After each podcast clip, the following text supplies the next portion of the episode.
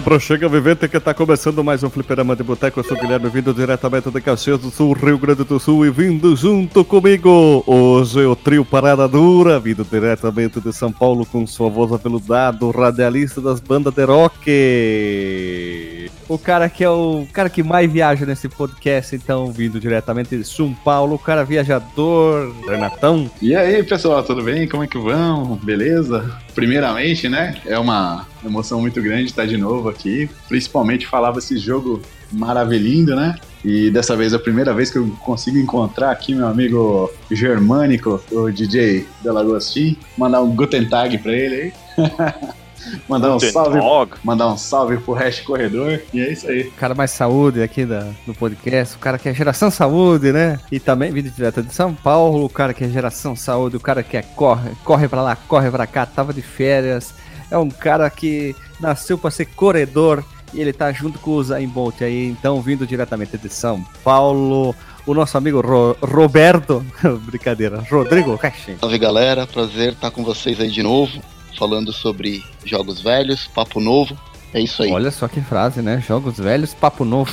Caramba, cara. O cara, cara é bom mesmo, hein?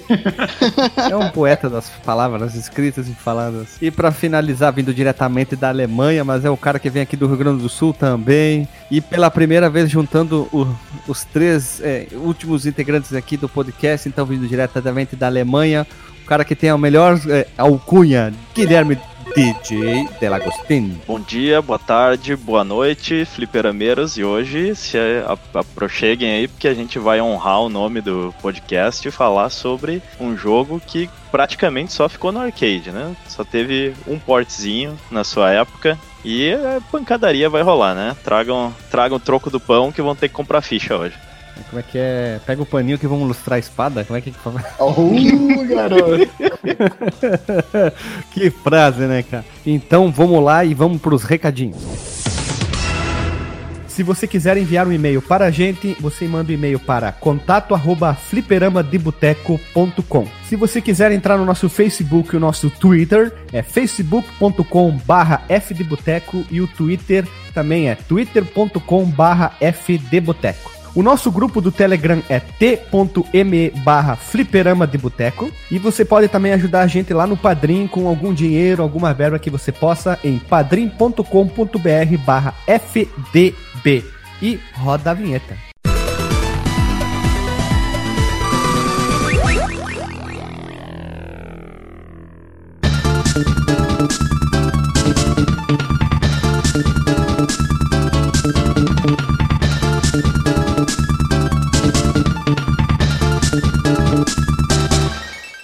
Voltamos da vinheta e hoje nós estamos aqui reunidos, o Quarteto Fantástico, ui, para falar sobre esse jogo aqui com um nome bonito, que é nada mais e nada menos que um jogo com um nome chamado Magic Sword, os heróis da fantasia ou da fantasia, ou melhor, Heroic Fantasia ou Magic Fantasia.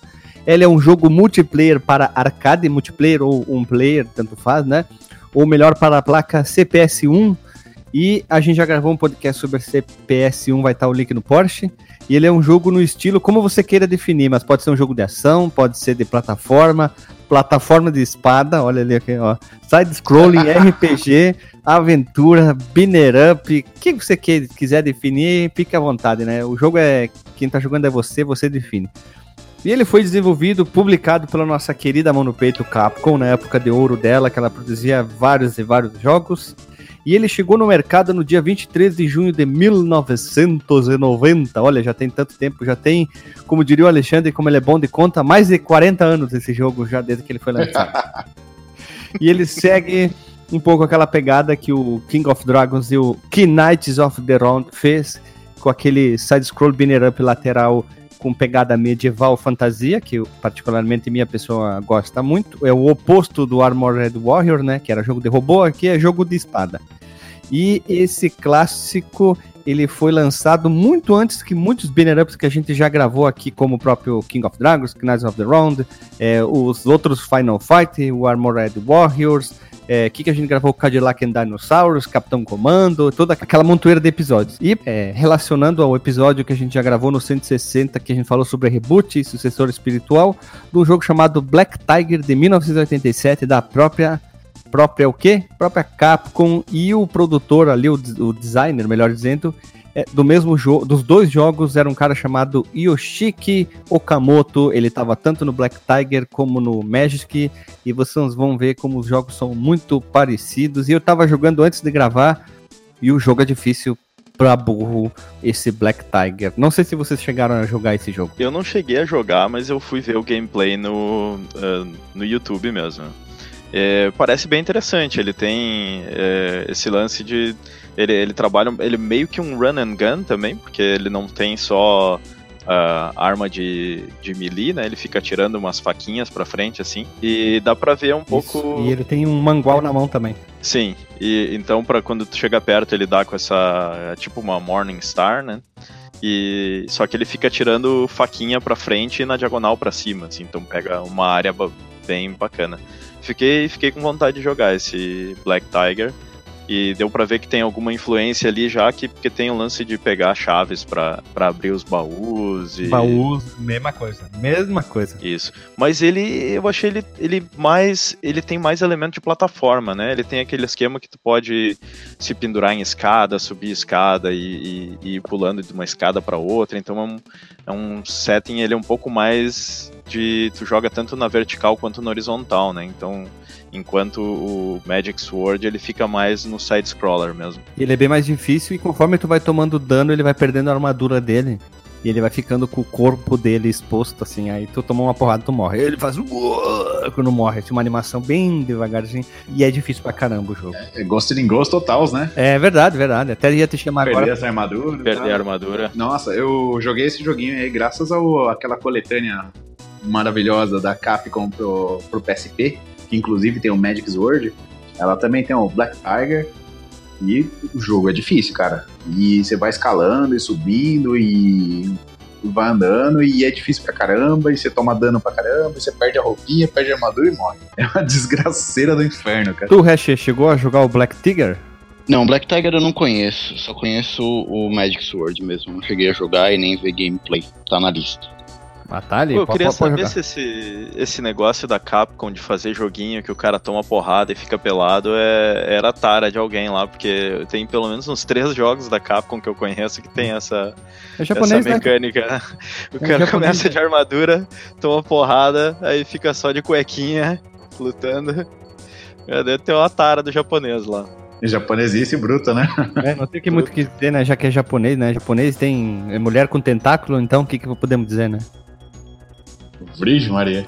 E para finalizar aqui nossa introdução, alguns dados bem rápido. O jogo foi portado para o Super Nintendo. Muita gente pode talvez só ter conhecido nessa versão ele se tornou um jogo só single player, isso que é problema, muito parecido, ou melhor, igualmente como aconteceu com Final Fight 1, que o primeiro Final Fight para arcade dá para jogar em dois e o, e o versão do Super Nintendo só dá para jogar em um e ainda podado, né? A versão do arcade está incluída na Capcom Classic Collection Volume 2 pro Play 2 e pro primeiro Xbox, e uma versão foi lançada como Final Fight Double Impact em abril de 2010, que eu citei também lá no episódio do Final Fight, Final Fight que eu conheci o jogo lá. Então vai ficar o link no porte. E quanto a Capcom, a gente já gravou nove episódios aqui relacionados a Binner Ups. Então ó, lá vai, ó. CPS 1, o Fliperama 110. Final Fight, é, o Fliperama 102 e o 104. Capitão Comando é o episódio 51. King of Dragons, episódio 64. Knights of the Round, o Knight é o episódio 67, Armored Warriors, episódio 152, The Punisher, ou Punisher, o episódio 85, Alien vs Predador, episódio 88, e Cadillac and Dinosaurs é o episódio 44. Esses são alguns jogos da Capcom relacionados com Binner Up.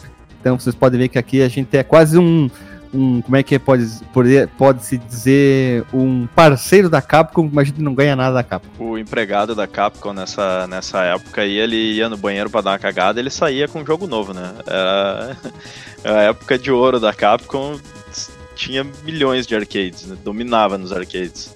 Quando a gente for falar Capcom nos anos 90, todo mundo mão no peito aqui, ó. Porque eles faziam jogos muito bons e tinha muito, muito vontade de jogar jogos da Capcom, descobrir, e a evolução deles foi muito rápida, né? Tu pode ver no, no Magic Sword para o Knights of the Round de um ano a mudança na jogabilidade, mas eles reutilizaram algumas coisas dele aqui, logo a gente vai chegar nisso. E vamos pular logo para a história, que é o mais importante.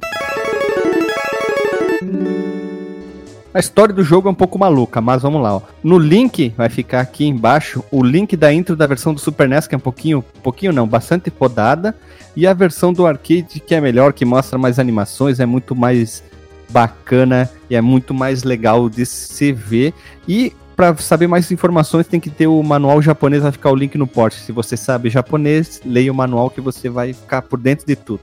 Há muito tempo atrás, um poderoso feiticeiro conhecido como Lord Drokamar foi seduzido pelos poderes sombrios da Orbe Negra, que promete vida eterna ao seu portador. O Tinhoso tentou cobrir o mundo de escuridão para poder criar um inferno na Terra. Um bravo guerreiro de luz, no entanto, parou seus planos e confinou o demônio dentro da Torre do Dragão, que continha incríveis 50 andares. Por razões desconhecidas, o bravo guerreiro não conseguiu destruir completamente o Black Orb. Nos tempos atuais do jogo, o Orbe Negro retornou ao seu mestre, e o Lord Drokamar foi ressuscitado. Agora ele está dentro da torre, ao lado de um exército de demônios. A influência de sua magia se espalha pelas terras enquanto Drokmar retorna seus planos para capturar toda a luz dentro do Black Orb e dominar o mundo.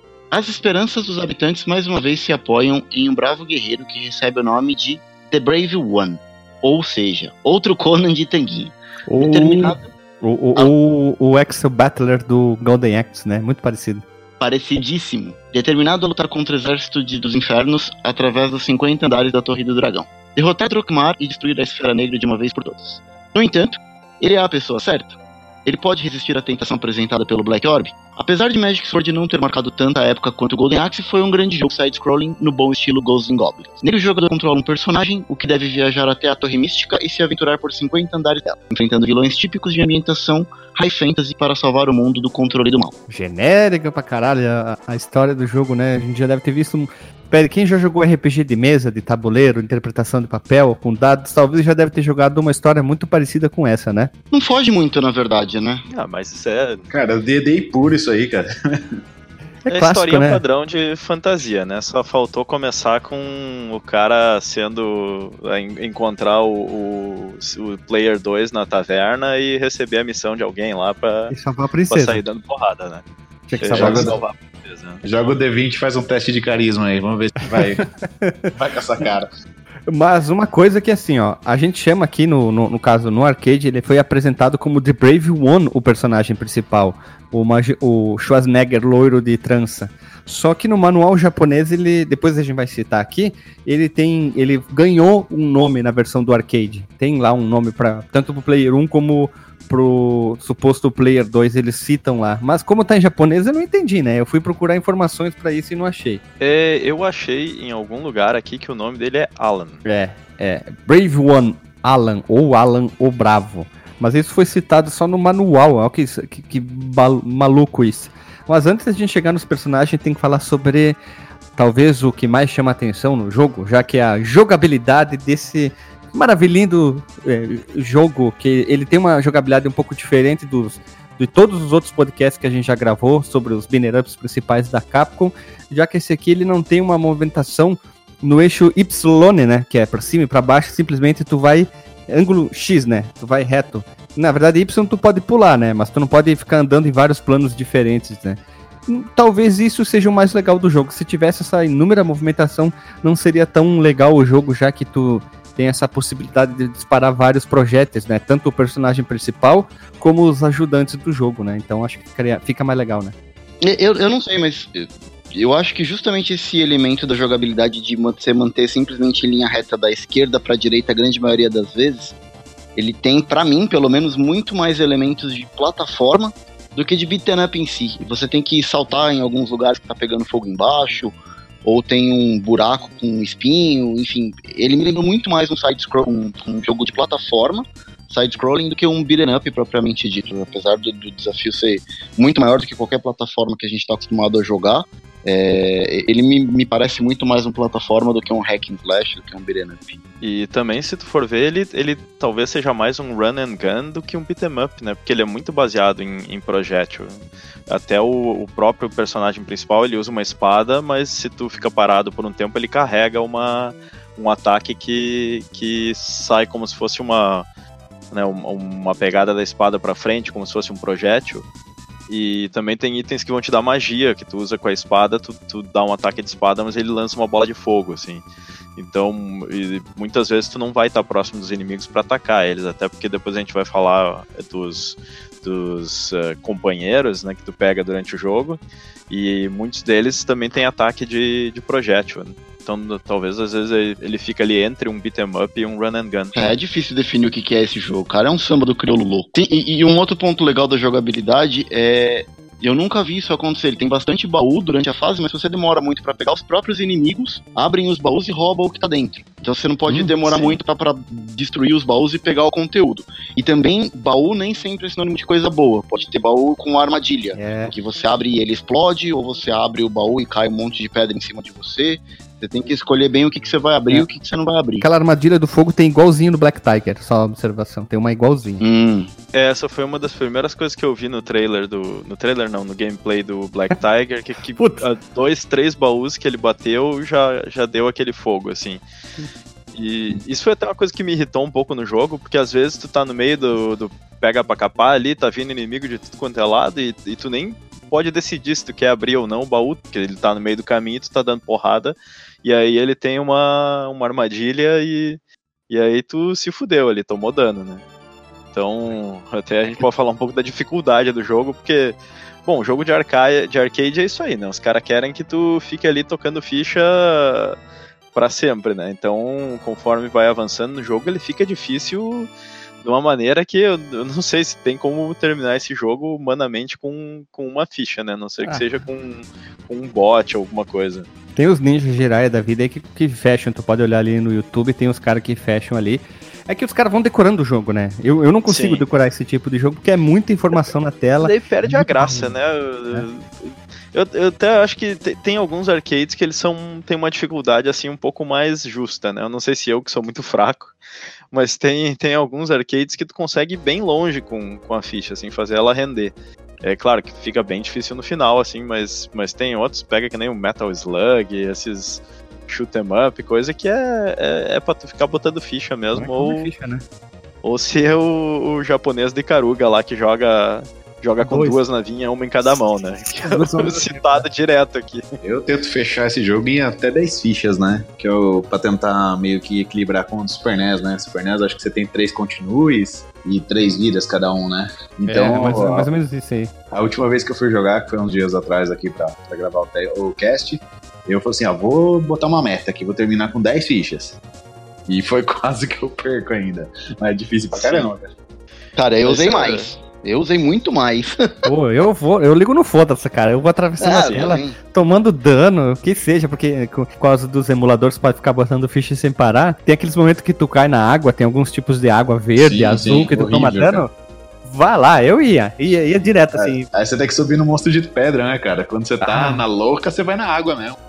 Ah, vai lá. Ah, e tem o detalhe, né? Que como tu tem muito parecido com o King of Dragons, quando tu fecha determinadas partes, tu vai tendo uma melhoria da arma. E se tu toma dano, aquela arma sai do perto do teu corpo, tu tem que ir lá buscar ela de volta quando Sim. tu toma dano. Sim. É. Eu tava nem Mas aí, essa... eu atravessava o cenário e foda-se, assim, eu ia direto, assim, ou pra direita ou pra esquerda, foda-se se tomava dano. Modo tanque de guerra, né? É isso aí. Essa melhoria da arma que é meio falcatrua, né? Porque não, não é uma grande melhoria, eu acho que é mais no, no ataque carregado, né? E superficial. Tu vê visualmente, né, a arma ficando diferente e Sim. parece que carrega um pouquinho mais rápido e o tiro vai ficando melhor, só. Sim.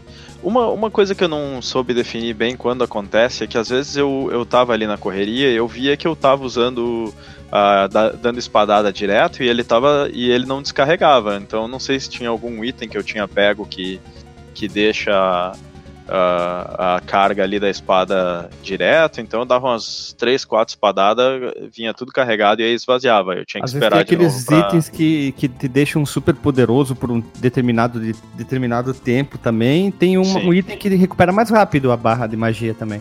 Sim. E, e tem as magias também, né? Que, que aí tu pega e ele te dá por um tempo um, algum tipo de projétil na, na arma. Isso é, é, é bem efetivo também.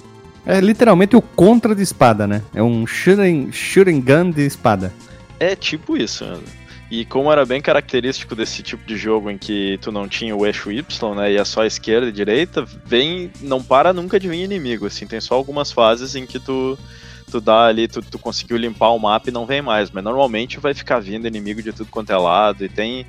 E, e, isso é uma coisa interessante porque esse é um dos jogos que tem uma das maiores variedades de inimigo que eu já vi no arcade. Né? Se tu ah, fosse comparar com o Final Fight, até, claro, os sprites são bem menores, mas no, no Final Fight lá tem meia dúzia de. de tem, não chega a 10. porrada e, e, e, quando tu vê, eles são tudo meio parecido, né? É, é, quase um palette swap um do outro com a cabeça diferente só. Mas e, no aqui tem bem mais. Tem bem mais. É, é impressionante que tem esqueleto, tem morceguinho, tem o cara que vem voando, tem uns magos desgraçados que ficam fazendo summon de magia de tudo quanto é lado em cima de ti. É, é realmente uma, uma variedade de, de inimigo aqui, que é difícil achei, de ver, assim. Eu achei todos os inimigos do jogo, olha, olha, vou falar aqui, ó. Tem os Dagger Rates, eu vou falar no inglês, tá? Dagger Rates, que são aqueles maguinhos, tem três tipos que é Palette Swap, tem os Blob Mag, uhum. que são uhum. aquelas gosmas no teto, tem os, war, os orcs, que são o, que, o inimigo que mais aparece no jogo. Uhum. Tem aquelas larvinhas. Tem aquelas que parecem mais umas, umas água-viva que ficam voando, que não estão na água, né? Sim, tem quatro um tipo... choque. Isso, tem quatro tipos de lobos. Tem os, os Batman voador lá. Tem a aranha que gruda no teu corpo e tu fica tomando dano. Tem os escorpião. Tem aquelas que parecem umas. umas sei lá, umas libélulas, não, umas braboleta. Tem uns mini dragãozinho tem um, uns monstros voadores, tem quatro tipos de urso, tem os magos, os necromancer, os Demons School, tem os esqueletos, que tem vários tipos, tem aquelas múmias que são bem legais. Os samurais, vocês chegaram a encontrar os samurais voadores? Ah, esse bicho é muito. todos os bichos voadores desse jogo são, são uma desgraça, né? Muito filho da puta, né, cara? Samurai voador, eles passaram o limite de tudo. Esse, essa torre tem desde orc, a geleca, tem água viva que não tá na água, tem mini dragão urso de quatro cores, que eu nunca vi um azul, claro, tem um samurai voador, tem aqueles ogres que ficam girando a bola na cabeça, tem uhum. as, as estátuas de, da ilha de Java lá, aquelas cabeçudas lá. Tem, tem os minotauros. É, tem os tem... minotauros. Tem o minotauro montado em cima do parece um jacaré. Tem um ladrãozinho. Tem o Lizard Man, que é muito parecido com, com o teu ajudante. Tem aqueles golems gigantes pra caramba. Tem quatro tipos. Tem os Demon Formation, que é aquela, aqueles vários, vários monstrinhos que eles vêm enfileirado voando, assim, parecidas, tipo como se fosse em formato de onda. Tem os, os Elemental do Fogo e da Água. Depois tem o, o, o as serpentes que ficam para lá e para cá.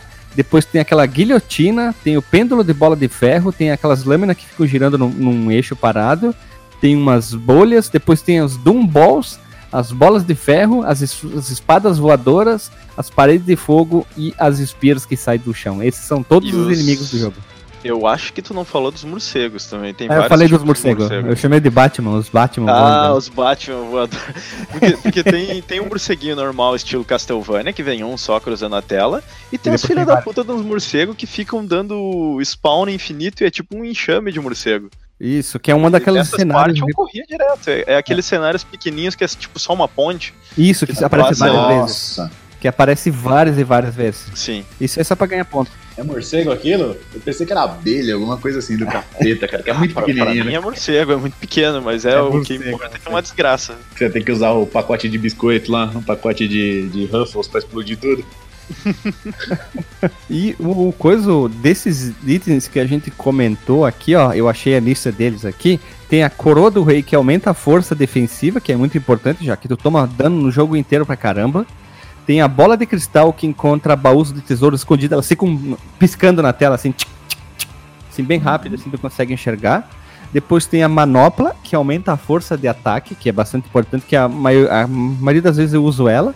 O pote de ouro que ajuda a curar-se mais rapidamente.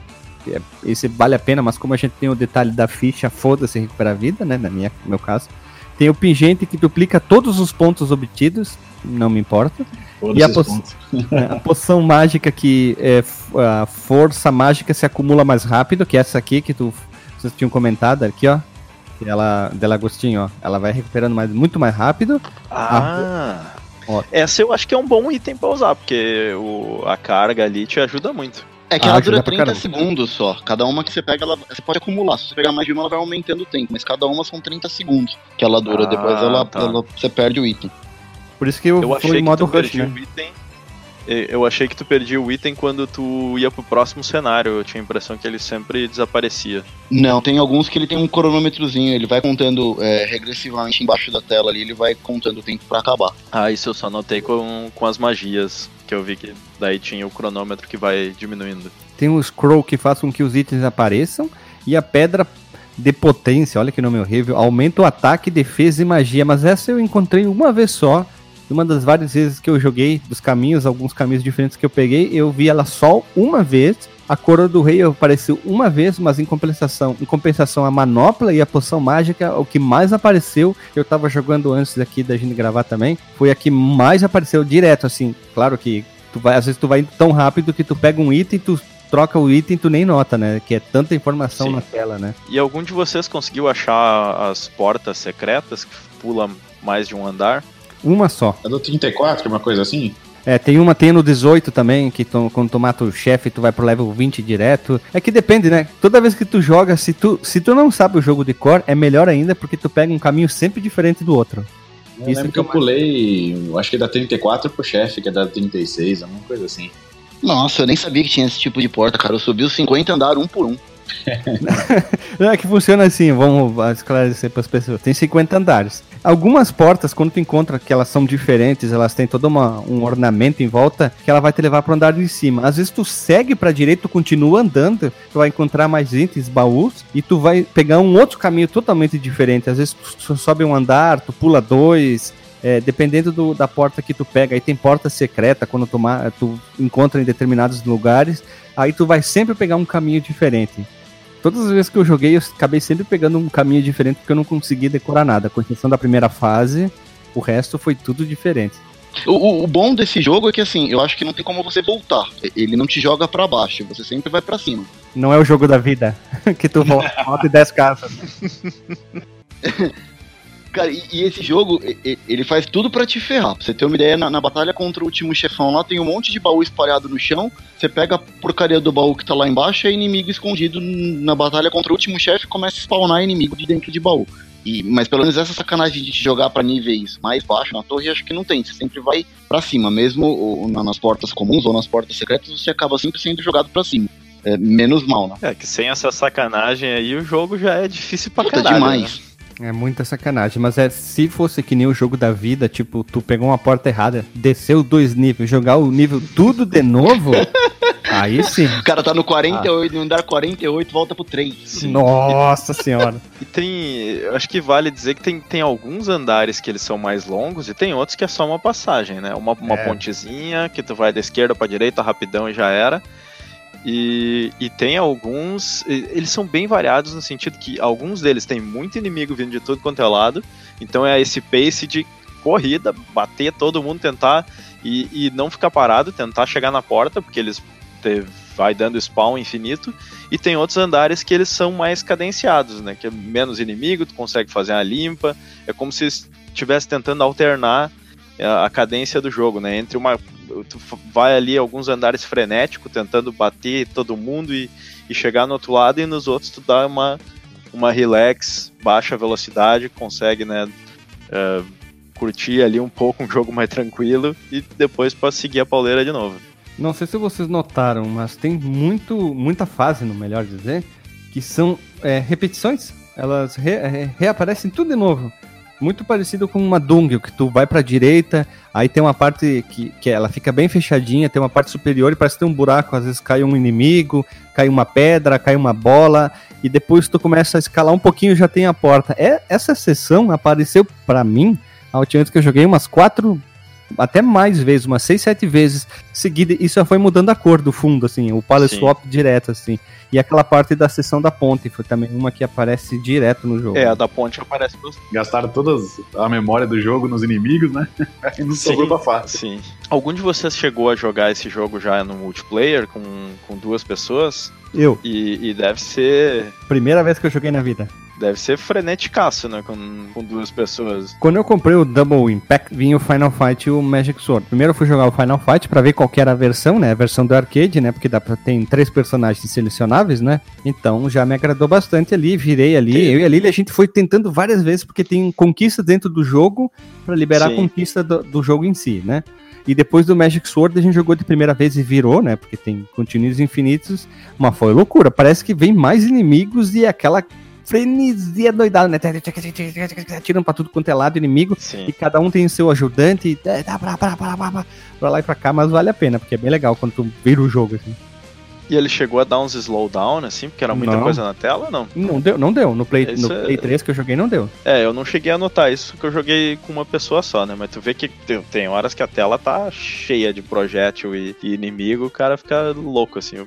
Os caras devem ter feito um trabalho bom aí na CPS 1 pra. Talvez o do SNES tenha esse. É, talvez o Super Nintendo possa sofrer com isso e talvez eles sentiram que poderia ter isso e diminuir a quantidade de inimigos. O Renato vai saber dizer melhor, já que ele é o experiente da versão do Super Nintendo. Mas quando eu joguei, eu, eu, eu particularmente não notei isso, mas talvez a do Super Nintendo foi otimizada para não ter isso, né?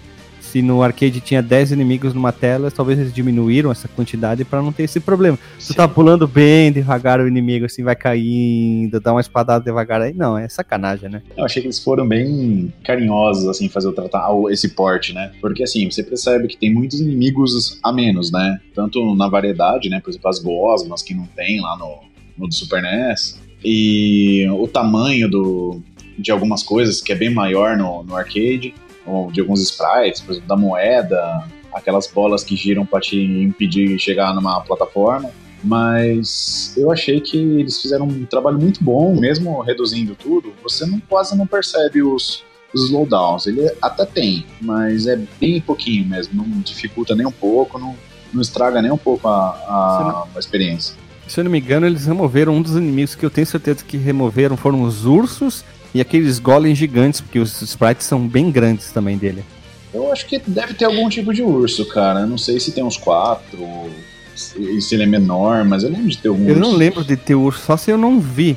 Mas eu lembro de ter os inimigos como os orcs normal, normal ter, aqueles maguinho voador, os outros bichos menores, tudo.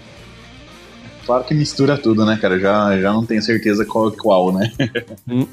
Porque é tanto inimigo. Mas, mas de qualquer forma, é, a- a- o porte do Super Nintendo, eles tiveram bastante capricho de fazer. Eu joguei, um- eu joguei pouco a versão do Super Nintendo, na verdade, eu joguei mais a do arcade, mas a própria movimentação do personagem me agrada muito mais a do Super Nintendo, porque parece que ele movimenta mais fluido do que a movimentação no, no arcade. No arcade ele parece que é um pouco mais travado. Eu gostei, me agradou mais jogar a versão do Super Nintendo do que a versão de arcade. É lógico que você perde um pouco de, de, de gráfico, um pouco não, você perde bastante de gráfico, você não tem a opção de multiplayer, mas é uma versão honestíssima essa do Super e Nintendo, como, muito cara? boa. Melhor que a versão do, do Final Fight 1, cara. Que eu acho que eles terem capado um personagem já foi uma sacanagem imensa. Tudo bem que isso dá, aqui também a versão do Super Nintendo só dá pra jogar em um, mas foi honesto, cara. Foi muito bem, muito bem portado. E Eu acho legal você muito- ter um botão exclusivo pra, pra magia, né? Em vez de apertar os dois. Ah, é, a gente esqueceu de falar, né? Que o, a Capcom Ajuda bastante. seguia aquele padrão, né? De um botão de ataque um botão de pulo e os dois juntos pressionados ao mesmo tempo ele dava magia especial, essas coisas assim que é comum jogo da, da Capcom naquela época, né? Então, quem já jogou um jogo da Capcom automaticamente já faz isso quando vai jogar no arcade no Super Nintendo, né? Eu queria saber qual que é a relação de vocês com o especial, porque eu, todos esses jogos que tem aquele especial que tira a vida, me dá uma dor quando eu vou usar o especial, é só realmente quando o cara tá cercado de, de inimigo. Só que aí eu acabo esquecendo que tem a porcaria do especial, porque eu não quero gastar vida e tomo mais dano no final. Eu uso pouco, mas eu prefiro ir na porrada, mesmo sabendo que eu posso usar ficha ilimitada, não tem mais contagem de ficha. E eu acabo esquecendo mesmo de usar especial. Só de vez em quando eu, ah, tem um especial, uso, mas se não, vai na porrada mesmo, normal, ataque normal. Na verdade, eu tento fazer a conta. Se eu vejo que eu vou levar mais porrada do que eu vou gastar dando especial de vida, eu vejo que se compensa, eu uso sim. Não tem receio de, de, de usar, não. Eu acho que faz bem naquela, naquela hora que você tá cercado aí pelos morceguinhos abelhas aí, né? A hora que você tá vendo que você não vai, não vai passar daquilo. Aí ele dá aquela limpada na tela inteira, assim. Você fala, oh, que É, até porque nesse jogo, ao contrário de, dos outros que quando são beat'em ups, normalmente o teu especial é, na, é em área, né? É só ao redor de ti ele pega todo mundo. Mas nesse aqui ele é na tela inteira, né? E eu, E eu também- acho que ele elimina todos os inimigos, né? Talvez só não os mais, mais fortes, assim. Também tem aqueles inimigos que ele vem em onda, né? Tipo a cabeça da medusa do Castlevania lá, só que vem um atrás do outro. Se você consegue matar todos, eles dropam um monte de item. É interessante também, se, se eles estão no meio, você aperta aquilo, você, você acaba compensando a vida que você perde com os itens que você, eles dropam pra você. Cai uma montoeira de moeda, né? Tipo aqueles elementais também, do fogo e da água acontece a mesma coisa. Aquelas serpentes também tem a mesma isso. Você consegue matar todos com o especial, cai uma montoeira de moeda. Parece que quebrou um fliperama, né? E falando em fliperama, alguém viu de perto uma máquina dessa? Nunca. Não, eu só. Eu acho que eu já tinha jogado esse, esse jogo antes do, do da gente gravar o cast, porque eu tenho essa coletânea também do, do Play 3, que é o Double Impact.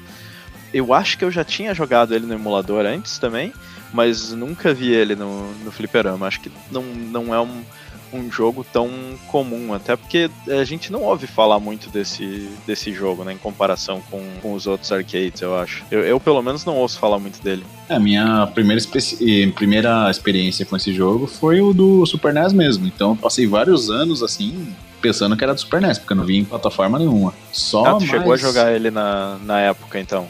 Só do Super NES lá Super no NES. 90 e qualquer coisa, lá no, no início dos anos 90. É, Aí eu, eu fui- não lembro de ter visto ele nas locadoras, assim.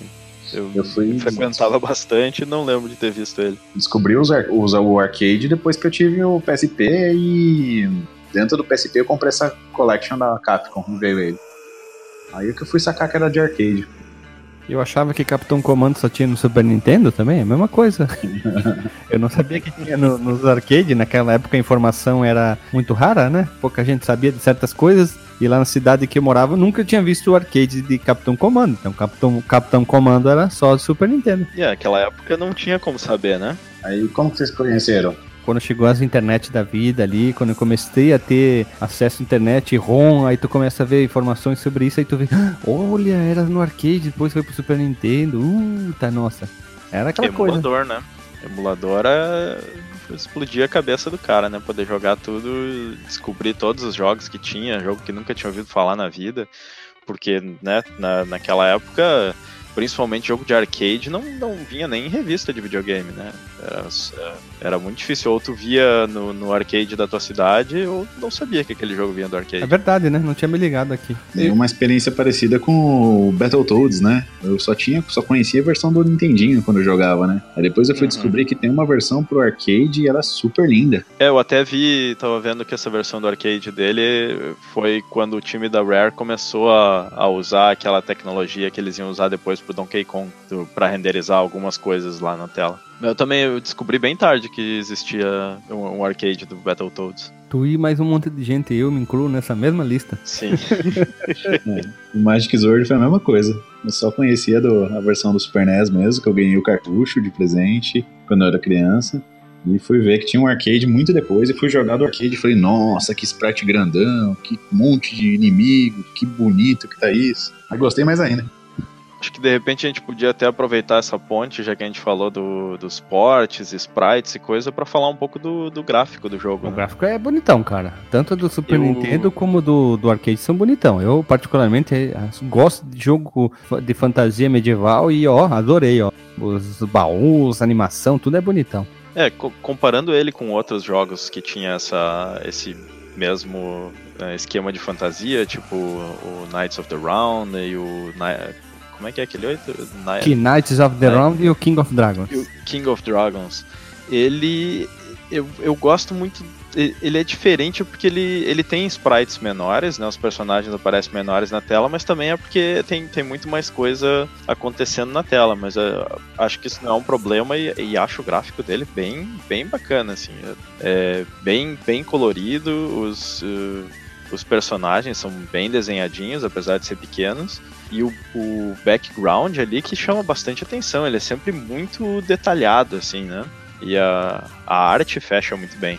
Na verdade, assim, eu gosto do, do, de todos os sprites que tem no jogo. Eu acho que ele só peca em uma, uma coisa me incomoda um pouco na parte gráfica. Eu acho que ele tenta mostrar muita coisa ao mesmo tempo na tela. E aí não só da parte do jogo, mas também falando do, do, do, do HUD também, né? Tudo que você tem de informação ali.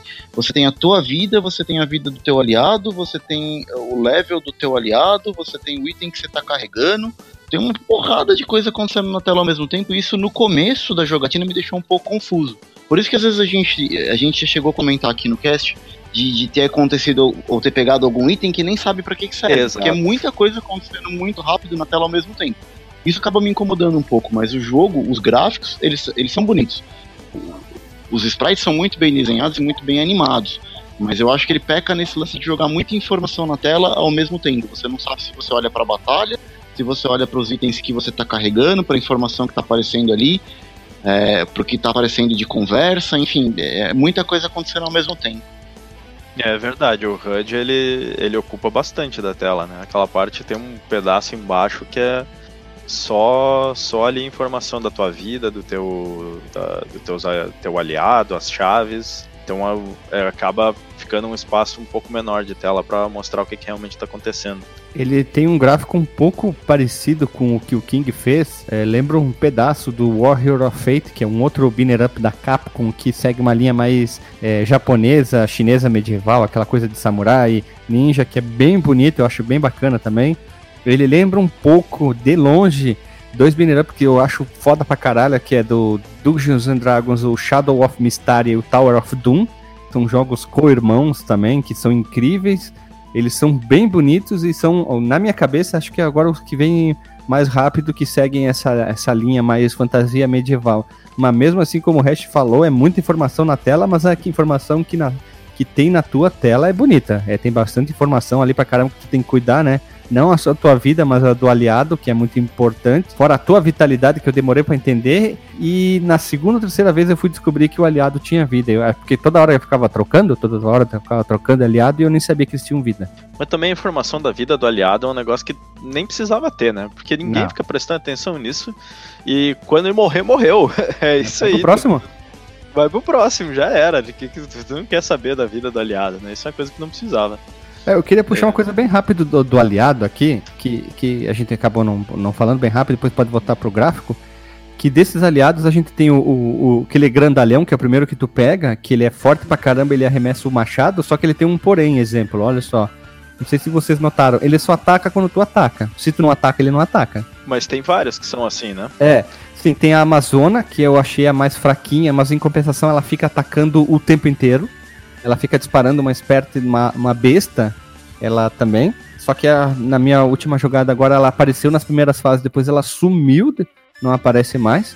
Tem aquele ladrão que ele fica jogando, uma, parece umas bombinhas também, é automático. Tem essa vantagem, né? Ele é mais fraco, mas ele ataca o tempo inteiro. Tem o ninja, que também ele fica. Ele parece um ninja, só que fica estranho nessa, no meio dessa torre, né? Com aquela roupinha dele meio shinobi, é né? É tudo meio medieval, né? E aí de, de, fantasia e mete um ninja no meio e fica meio é, perdido lá. Ele só ataca quando tu ataca, né, cara? cara ano, anos 90, né, velho? Se não tiver um bárbaro e um ninja, não, não tá Um samurai voador também, né?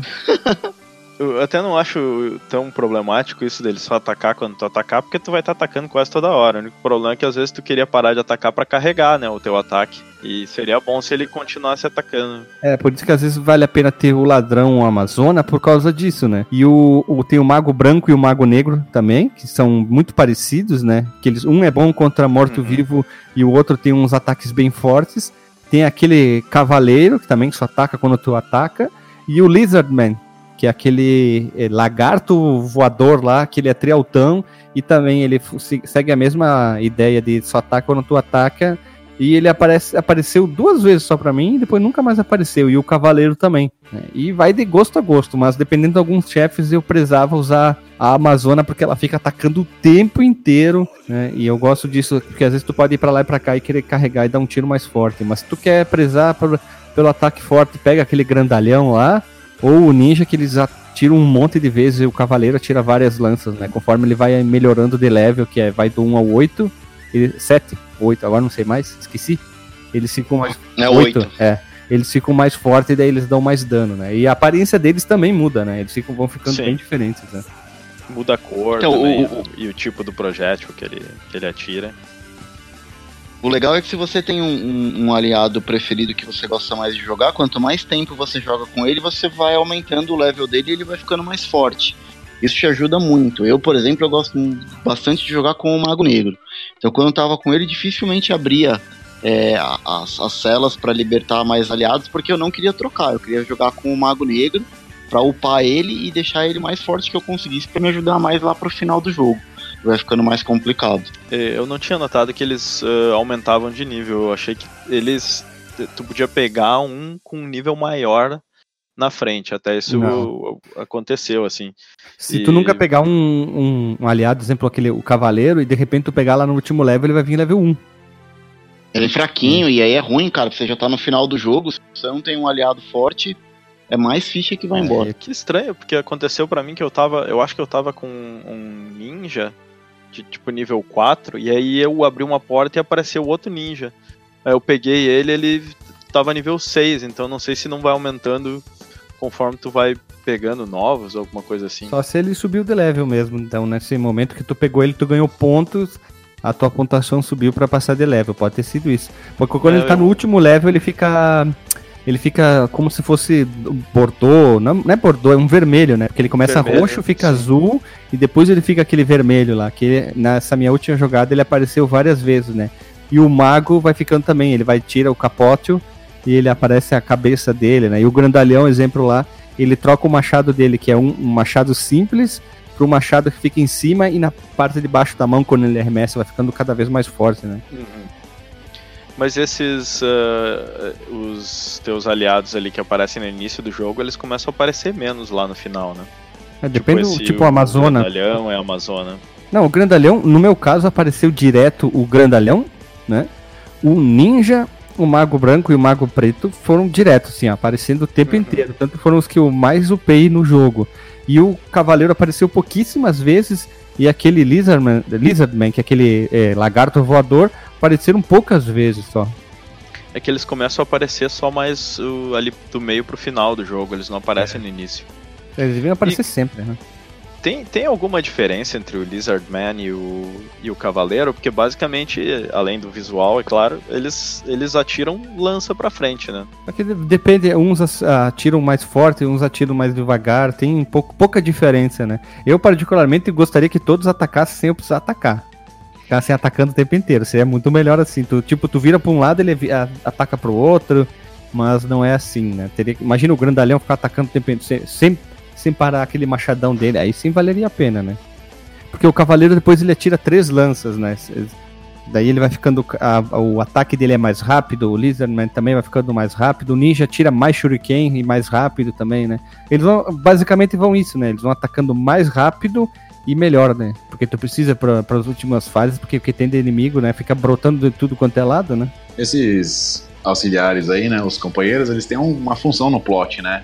Eles, teoricamente, foram seguir a, a mesma jornada sua, mas acabaram aprisionados. Por isso que a gente libera eles das jaulas, né? Mas também tem uns ali que dá pra entender que eles não iam passar muito longe, né? Tipo o ladrão que é só com aquelas bombinhas lá.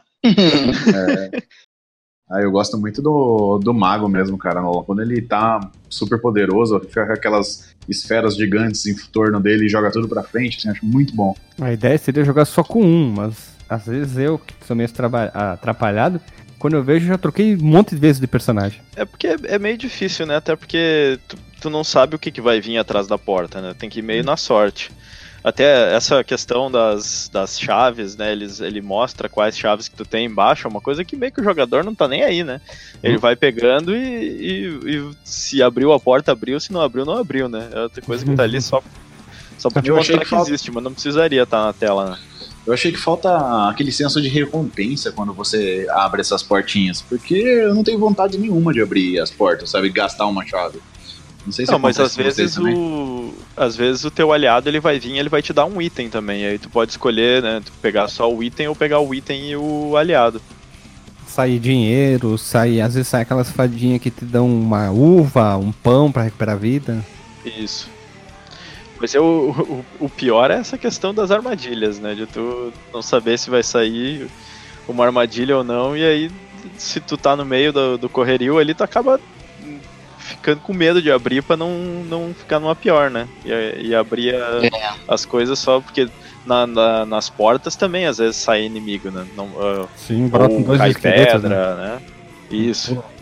Um, um pra um lado e pro outro, tem um monte de coisa assim, cai o fogo, que nem tem lá no, no outro jogo, o baú é assim também, né? Isso é Sim. é sacanagem. Tu tá, tu tá com a vida ah, bem pequenininha e fica pi, pi, pi, pi, apitando, aí tu pum, toma dano e morre. Sim. Nossa, essa sirene ela é muito irritante, né? Ah, ela é. Aí é, é dois problemas. Um, tu tá nervoso já porque tu sabe que tu tá morrendo, e outro aquele barulho te irritando. Essa daí é aquele Mario bebê do Yoshi Island, pelo amor de Deus. Cara. Ah, é a pior coisa que tem, né? um hack pra remover isso agora, né? É, isso é verdade. Essa é uma charupice bem grande no jogo, ficar aquela incomodação, fica. Tu, tu, tu não vê a hora de. Por favor, para com isso, para com isso, né? Aqui, ó, o tipo de chave achei, ó. É Silver, Gold, Platinum e Drachmar. Oh. São quatro tipos de chaves que tu, tu colhe ao redor do jogo. Mas a última, a última a chave eu acho que é só para abrir o caminho sim. pro último chefe, né? Sim, sim. Seriam só três que tu encontra atra através do jogo, são quatro. E aqui, ó, tem Grey Apple, Stramba Strambari, tem Milk, Grapes, tem é, Cocota, tem Lobster, tem Hashish, Tomato, Pão, Pão, pedaço de pão, tem um monte de item aí para recuperar a vida ao longo do jogo. Tem item pra caramba nesse jogo. Acho que é o que mais tem. Né? Tem, ó, tem quatro tipos de moeda para ganhar ponto. E tem mais uns outros itens que tu vai pegando, tipo aqueles que matam todos os inimigos da tela, e assim vai como qualquer outro tipo de jogo de plataforma e de, e de shooting gun, shooting espada, plataforma de espada, como queira chamar, né? Eu queria saber se alguém nessa gloriosa época dos fliperamas realmente se importava com ponto, né? Que, caía moedinha coisinha que não servia para nada no jogo, né? Era só pra, pra ponto, mas o que o cara queria era fazer a ficha render e longe, né? Não tá nem aí pra ponto. Ah, tá, no máximo para deixar o nomezinho dele lá gravado lá no, top 10 da máquina, deixar as iniciais dele lá, mas acho que na verdade é só um plus a mais esse lance dos Nossa, são, são heranças, né, da, da Era de Ouro lá, né, do, dos primeiros arcades, que você competia com pontos por os, com seus, seus coleguinhas, Sim. né? Sim, mas os nossos arcades aqui, eu não sei se era questão daquela, da, daquela máquina, o que que a maioria dos arcades que tinha aqui não guardava pontuação de um dia pro outro. Aí o cara não ficava pilhado para botar o seu nome lá. Ah, é porque o cara desligava. É, na verdade, ela não ficava gravada. Quando o cara desligava, ela não tinha bateria. Essas máquinas eram piratas. O cara desligava, ligou no outro dia, ela zerou. Igual os cartuchos piratas que tinha de Super NES que não salvava. É, eu lembro que tinha um fliperama que eu ia que tinha uma máquina de uh, King of Fighters 97, que é o que mora no meu coração, apesar de, das falhas, né? E que, que sempre, é, é, eu só tinha aquele maldito jogo quando eu ia pra praia. E lá essa máquina ela funcionava, ela ficava lá com o. Normalmente as máquinas da SNK, não sei porquê, mas elas ficavam o, a pontuação. E aí a galera meio que se pilhava para tentar bater a pontuação um do outro, assim. Eu queria deixar uma observação bem rápida, coisa boba, que esse sistema de pontuação voltou com alguns jogos hoje em dia. Eu pegar um exemplo aqui, o Need for Speed do Play 3. Deixa eu ver o nome dele aqui na minha, minha estante. O Most Wanted, achei aqui, não lembrar o nome dele. Tem uns esquemas que algumas, é, algumas missões dentro do jogo, quando tu completa ela, tu pode comparar com os teus amigos da PSN. O que pode ter muito parecido com o que tem isso Hoje em dia é isso, exemplo, ah, tu fez, tinha que fazer uma prova em um minuto. Aí tu pode comparar com todos os teus amigos da PSN em quanto tempo eles fizeram aquela prova. O mais perto que dá para chegar perto disso de pontuação de arcade é isso que tem, que eu vi alguns jogos tem isso, tu pode fazer um comparativo com os amigos, como é que eles foram. Né? Acho que jogo de celular também dá pra fazer. É, jogo de celular também tem, tem, uma, tem um grande apelo pra, pra competição de, de pontuação, né? Que nesse joguinho que a gente tava jogando lá no, no grupo do Telegram, lá, o Neon, Neon Blasters. É, também, né? Que tem toda aquela dinâmica de você ter um multiplicador no ponto, de você fazer os upgrades, e aquele negócio que te vicia, te deixa jogando 6 horas seguidas, aquela desgraça. Né? é, os caras de jogo de celular querem fazer tu competir, pode ficar te enfiando os otário coin lá, né? Ficar gastando dinheiro, dinheiro, dinheiro, claro. dinheiro, né? Aquele jogo de batalha um contra o outro, aquele lá de não que tem muita propaganda pra tudo quanto é lado, eu não lembro mais o nome Sim. dos castelinhos. É o Esses aí. Castle Crashers, ou, É, não, essas esse é outro, coisas. esse é um beat'em up, é o Clash of Clans.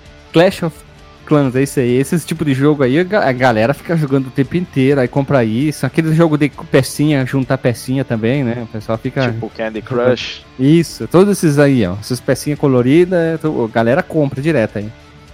Eu praticamente acabo não jogando jogo mobile porque a maioria é esses pay to win, né? Não tem mais aquele negócio do cara pagar o preço X lá, jogar o jogo do início ao fim, era isso. É um jogo infinito pra tu ficar lá gastando moedinha. Eu sou a favor de pagar pra ter uma melhoria visual só, mas se é pra pagar pra subir no jogo, não vale a pena. Eu não, não compactuo com isso. Também não. E uma coisa importante desse jogo, que na minha opinião é fraca, eu particularmente não gostei, que a trilha sonora achei ela meio genérica. Não sei se vocês tiveram a mesma opinião, mas os sons, os barulhos, vocês podem ver que foram reaproveitados em vários outros binner ups. O barulho de, o barulho de abrir baú, alguns baús é igual do King of Dragons. É igual, é o mesmo e do Knights of the Round. É o mesmo barulhinho lá e assim vai. Mas a trilha eu achei meio. Sei lá. Acho que foi um, um trabalho fraco da Capcom, assim. For comparar com Mas ela, Fighter, ela né? não é ruim, né? Ela só não, não se destaca. Ela É. não é que nem a do Final Fight, que é uma trilha sonora que eu, eu ouço ela, é, né? de- às vezes eu ouço ela pra trabalhar. Ainda mais se é a do Final Fight CD lá, que é, Que é linda. maravilhosa. Mas a original também é muito boa. Então ela, ela é uma que se destaca. E essa aqui, talvez ela seja até um pouco mais genérica, porque tinha 50 estágios pros desgraçado fazer, né? E eles disseram, ah, vamos fazer uma aí que vai repetir um pouquinho, não vai ser.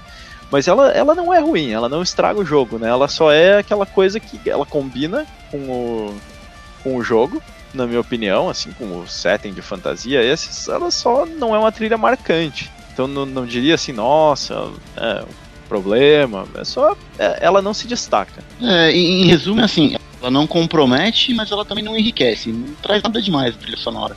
Você pode colocar lá no mudo, ficar ouvindo um podcast ou ficar ouvindo uma música qualquer que o jogo vai. A experiência é a mesma. A música não te traz, a música, os efeitos sonoros não te traz nada de, de, de benefício pro, pro, pro gameplay. É simplesmente uma musiquinha ah, mais do mesmo.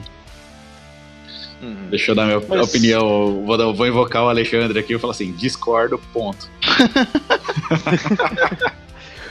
Mas o argumento, não tem, não tem argumento, só discorda. Não, não, eu tenho, até tenho, cara, mas é. é que discordar e não falar nada, eu acho que é o melhor, né? Em, Mas, em assim, termos de acho- música marcante, eh, se for olhar os arcades da Capcom, o único que eu lembro da música é o Final Fight. Tirando né, é de beat'em up, né? Claro, Street Fighter, é, o cara jogou tanto que aquilo ficou.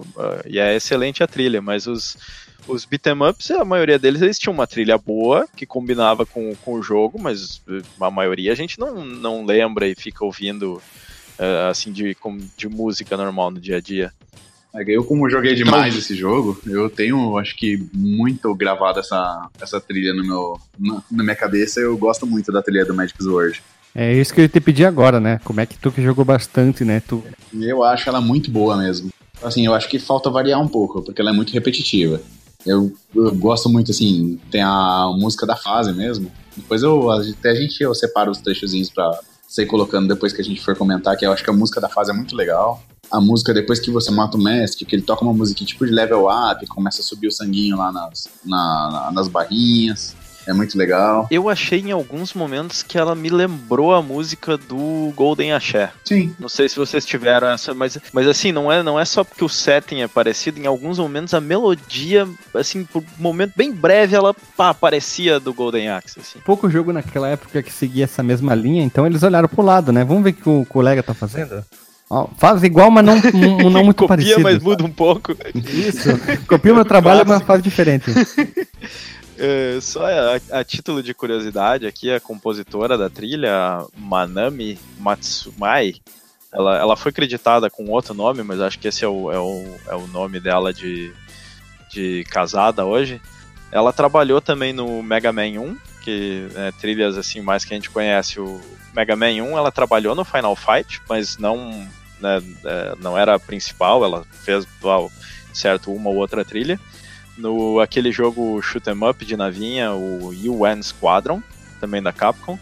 E recentemente ela trabalhou no Shovel Knight e no Mighty Number 9. Alguém gostou da trilha do Mighty Number 9? Eu não joguei, então não, não, não posso opinar, vou ter que dar uma de Glória Pires. Também não. Depois que eu vi as análises aí, eu passei longe. O Shovel Knight eu não joguei ainda, mas eu Também não ouvi bem da trilha. Jogão. Nossa, fantástico esse jogo. Também ainda não joguei, mas quero jogar. Eu queria jogar no Switch, né? Mas a, a Nintendo acha que tudo que vem pro Switch é ouro, né? Porque cobra o olho da cara. Fica cobrando full price por jogo que é remake do. que é remaster do Wii U. Eu fico puto. Eu tô quase comprando um Wii U já pra jogar, poder jogar os jogos, porque do, do Switch é tão caro. É mais barato, ainda dá pra desbloquear o Wii U, né? Não, cara, o, o Tropical Freeze lá, o Donkey Kong, eu tava olhando. 20 euros pro Wii U, full price 60 euros pro Switch. Eu digo, não, amigo. Aí tu tá esfregando essa porra na minha cara? Como é que eu vou comprar esse negócio? Não dá. Delagostinho, Delagostinho, cara. Por isso que a- o lado bom do Brasil é isso, cara. Pirataria, velho. Pirataria é o que manda aqui. cara. Olha, eu, eu tenho que uns não é um- amigos pirateiros aqui É, no, é. que já piratearam o Switch, mas eu não, não tô afim de piratear a porra do Switch. nós sabemos, É o- jogo. É, nós sabemos que não é certo, mas que nem o Xbox, eu já falei várias de- do RGH, cara. A possibility que tu tem de jogar tanto jogo é absurda, é tão grande, que às vezes tu não sabe nem o que tu quer jogar. Por isso que é bacana, né? Eu tava vendo como é que é pra desbloquear o Play 3. Ah, cara, se bobear, vou botar o Play 3 bloqueado, botar tudo quanto é exclusivo dele. Ele roda emulador também, então vale a pena, cara, jogar jogos de outras plataformas. Daí eu fico no meu quarto, basicamente, só com eles dois e depois quando eu montar a sala posso levar todos os outros games antigos pra lá ou esse outro quarto novo do computador. Mas cara, pirataria é demais aqui, ó. Pirateiro, vocês são demais. Eu, eu sou pirateiro no PSP, né? O PSP que é tranquilaço. Ô, não, tudo original, né? Ó, a Software. piscadinha de olho. Tudo. Mas tu sabe que eu tenho vários jogos originais do, do- da porcaria do PSP. Só que é difícil de encontrar. Até hoje, usado é difícil de encontrar Uhum. alguns. Ali aí é eu vou lá e já era, né? Ali e por aí, jogo de Play Europa. 1, então, putz, aí é, aí é difícil, né? Tem, teve dois jogos de Play 1 que eu comprei na, na PSN mesmo, que foi o Metal Gear, né, o, o Solid, do PS1, que esse pra mim é o melhor de todos, põe aqui mão no peito. É, Eu, eu não gosto de nenhum dos outros, cara. Já tentei jogar tudo. 2, 3, 4, o 5 eu não tentei ainda, me disseram que é bom. Mas, é, Tô mas eu jogando. comprei. O, qual? O 5? Isso, tô jogando 5. A primeira parte é incrível, cara. Parece um filme do 007, velho. Eu achei massa pra caralho, cara. Pô, esse, eu, eu tinha que tentar, mas eu fico com medo porque eu comprei aquela porra do 4 que todo mundo dizia que é bom, e aí o filho da puta me dá 8 minutos de cutscene. Aí tu passa embaixo de um caminhão, tu- literalmente, tu passa embaixo de um caminhão, mais 8 minutos de cutscene. Eu digo, que isso? Eu quero jogar, gente. Eu, eu Sabe que tu- mas dá, dá pra pular essas cutscenes? Dá pra pular elas? Dá, mas é que eu fico revoltado porque eu queria eu não seguir joguei a porra ainda, da eu não- história. Sabe o que tu pode fazer? Joga o jogo normal, sem ler a história, depois vai no YouTube e põe Metal Gear 4 História ou History. A galera mas aí é que tá, nem é bom o jogo, braço. cara. Não, eu, eu o braço, jogar. um pouquinho e vai embora. Mas a porra tem, que- tem que dividir num seriado de 10 episódios, tem o quê? Uns, umas 40 horas de cutscene aquele negócio. Aí não dá. Pra mim, a pior coisa que aconteceu foi quando soltaram a coleira do Kojima, cara. No, no Metal Gear Solid do Play 1, eu não sei se era porque ele não podia abusar do espaço do disco alguma coisa, tinha bastante cutscene, mas era tudo de boa. Tinha o- ali a proporção entre o que que tu joga e o que que tu assiste, era boa. Aí quando chegou no Play 2, já começou complicado. Aí eu lembro de ter jogado o, o Metal Gear 2, mas aí quando eu comprei agora o Collection pra jogar o 3, porque todo mundo fala que é bom, eu tinha tentado jogar no 2, não tinha gostado, aí comecei a jogar o Collection. Puta cara, comecei a jogar o 3, é só cutscene, meu. Eu fico, cadê? Deixa eu jogar, cara. Puta, aí não dá. Então, pra mim, melhor Metal Gear do coração que eu joguei pra caralho no meu Play 1 é o, é o Metal Gear Solid do Play 1. Mas voltando, vamos voltar pro nosso arcade aqui. Isso.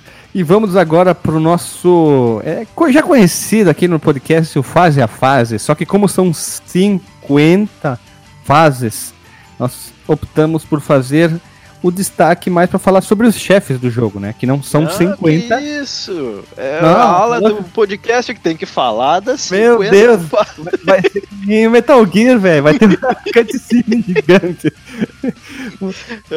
Imagina aqui. Bom, vamos lá. Fase 1, tu vai pra direita. tem inimigo tal, tal, tu pula, são seis baús, tem dois escondidos uma armadilha. Fase 2. não, não. O pior é que nessa. Se a gente fosse falar das fases, a maioria das fases é muito. Não tem uma característica, né? Tirando as que ou, ou é ponte, ou é uma que tem fogo embaixo. Aí, tipo, a, a única larva... que é realmente diferente é a primeira, que é quando tu entra fora do castelo e vai entrar na torre, né? É, teoricamente são é dungeon, né? É, são Tudo... 50 fases mais o, o, a parte de fora, seriam 51 então. Mas Sim. são, né? É, é, a mesma história do, do Chaves lá, o cão arrependido. o verso é repetido 50 vezes. Mas a ideia do jogo é assim, ó, se tu for falar fase a fase, tem muito baú durante as fases, tu vai ter que abrir eles. Às vezes met... tem é, muita, muita porta. porta. Tu trabalha como chaveiro nesse jogo, porque tu vai abrir porta pra caramba. Ou trabalha como recepcionista, sei lá. E tu tem que ficar subindo, subindo, subindo e ter uma animaçãozinha de subindo, assim. Parece que eles estão subindo correndo, assim, as escadas, né? Então, para não ficar Aquilo repetido, né? Não... Eles dão dicas também, eles dão umas partezinhas da história, ou dão dica, tipo, quando tá subindo tem um textinho, aí uma tava dizendo lá, ah, o ladrão pode achar coisa escondida, ou alguma coisa assim. Só que é tão rápido aquilo que não dá para ler. Não dá, tem que, teria que pausar aquela animação, né? É muito rápido o negócio. Então vamos lá. O primeiro chefe que tu enfrenta, ou nós enfrentaremos, é a Quimera e ela fica logo na entrada da torre ali. Logo que tu anda um pouquinho, né? Porque tem aquela ambientação de cidade, tu já vê a abertura da torre, tu enfrenta ela e uma Quimera, para quem não sabe, é um é a guardiã dali e ela tem três cabeças, uma cabeça de leão, uma cabeça de bode e uma cabeça de dragão, sendo que a de leão fica no meio. E ela tem a habilidade de cuspir Fire. E essa quimera, na verdade, é uma projeção, olha só, espiritual do chefe do 12 andar. Olha só que coisa sinistreira da Bahia, hein? Que é um do. a, a mestre das quimeras. Olha que coisa ruim, olha. Mas é legal, é uma chefe bem fácil. É um chefe bem facilzinho de ser enfrentado, né? Só cuidar com os ataques dela e soltar-lhe paulada tu e teu companheiro, né? Aliás, tem várias quimeras, né, durante esse, esse jogo aí, né? É o, é o Magic Sword, The Chimera Adventure, sei lá. Né? É engraçado assim que eles mantiveram uma linha, né? Que assim, baseando nos conhecimentos adquiridos pela, pelo livro dos monstros aqui, né?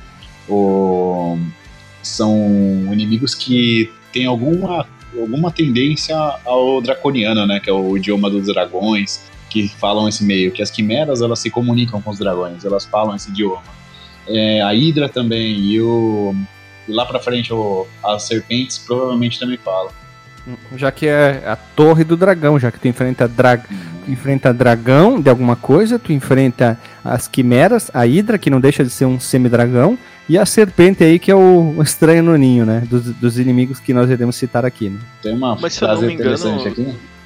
Tem uma frase interessante aqui que fala assim: as quimeras são capazes de falar o idioma draconiano mas raramente fazem, exceto mas quando lidam com criaturas poderosas. Mas com qual boca? Deve ser a do, a do, leão, né? Que é a principal, né? Pode mas ser, eles, né? É, ela tem uma. É, pelo menos aqui ela tem uma boca de dragão também, né? Sim, né? sim Essa quimera. Mas lembrando que ela só tem um cu também, né? Eita! Eita, nós aí é. É, Mas é, olhando. Eu tô olhando aqui a parte de trás, é um bode, então deve cagar em, em pelotinha. Caga de bolinha. Mas a Quimera é legal, cara. Eu acho um monstro muito foda, né? Ela tem asas ainda. É um corpo do leão, na verdade, é um leão. A Quimera, a, a, muitos dos RPG que eu lembro que eu joguei muito, é um leão, só que ele, se, ele tem esse plus a mais, que é o rabo de, de serpentes, que na verdade são duas, asas, de, teoricamente do dragão, e depois tem outras duas cabeças dos lados ali, que são os animais ali, que são os extras, né? O plus a mais que essa quimera tem, né? E é isso que é bacana. É um animal agressivo pra caralho, né? Eu só Se queria saber por que tem uma cabeça de bode ali, né? O que, que esse desgraçado vai fazer? Quando não tiver o que comer, ele vai comer um sapato, alguma coisa, né? Que bode come. Chinela. o, que tá até na foto que tu mandou não, não parece um bode, parece aqueles bichos do. Tipo que tem na África, que tem os. Que, sabe aqueles que ficam meio enganchados nos. Gnu? Uh, não, não é tipo um gnu, é um outro que parece meio que um. Uh, é tipo um bode, mas que o, o chifre ele é reto para cima, assim. E aí eles meio que podem ficar enganchados um no outro naqueles uh, negócios e, e, nunca mais sair, morrer os dois. Ah, sei lá. Nunca ouvi falar disso aí. Já ouvi, mas não consigo lembrar o nome do bicho aí. o segundo chefe que nós estamos aqui a falar é o Dragon, ou melhor, o Dragão de Ouro. E sua principal método de ataque é a execução de raios. Isso parece um golpe de Cavaleiro do Zodíaco, não parece? Execução, É, execução. Aurora, né? Isso, mas aqui é execução de raios, né? E ele usa é, aquele sistema clássico, né? Fica esperando ele fazer alguma coisa, tu se protege e depois tu contra-ataca ele. É, tem que fazer sempre isso aí, sempre esse sistema. E lembrando que todos esses chefes que nós estamos aqui a citar é, tem uma montoeira de inimigo na tela, né? Então tu tem que atacar os inimigos e o chefe, né? E esse é o primeiro chefe, chefe voador, entre aspas, que tu encontra. Né? É, eu achei num site aqui, essa, conhece essas Wikia, que é, que é feita por fã, e cada chefe aqui tem meio que uma historinha por trás, então não sei se isso vem do, do manual ou alguma coisa. Isso vem E- muito do manual japonês, cara. Do japonês que. Deve ser do manual japonês mesmo. Porque a partir daqui, cada chefe, na verdade, ele se transforma num bicho, mas ele, ele começa sendo uma pessoa, né? Sim, ele é um mago. Sempre é um mago, na verdade é um sor, um, um necromancer, vamos usar o termo mais bonito, né? Parece mais legal, né? Que ele usa um, um jutsu, vamos usar Naruto agora aqui, faz um shabu ali, um fusão, e aí ele vira o monstro que tu vai enfrenta- enfrentando ele, né? Que daí tem, não sei se é o mesmo site que tu tá aqui, aí tem uma citação, I am the line of the great dragon and put on the end the lead adventure. É, eu falei com o sotaque do Lucas Turilli do Rhapsody of Fire, né? Sensacional. É, aqui o que eu tô vendo, ele diz que, que esse cara, ele era, que é, ele era, ele era filho de algum servidor público do rei, não, do reino visigótico, Meu Jesus. e quando ele tinha 12 anos, ele descobriu que ele tinha sangue de dragão. Olha só, hein? E cara aí foda. ele fugiu de casa.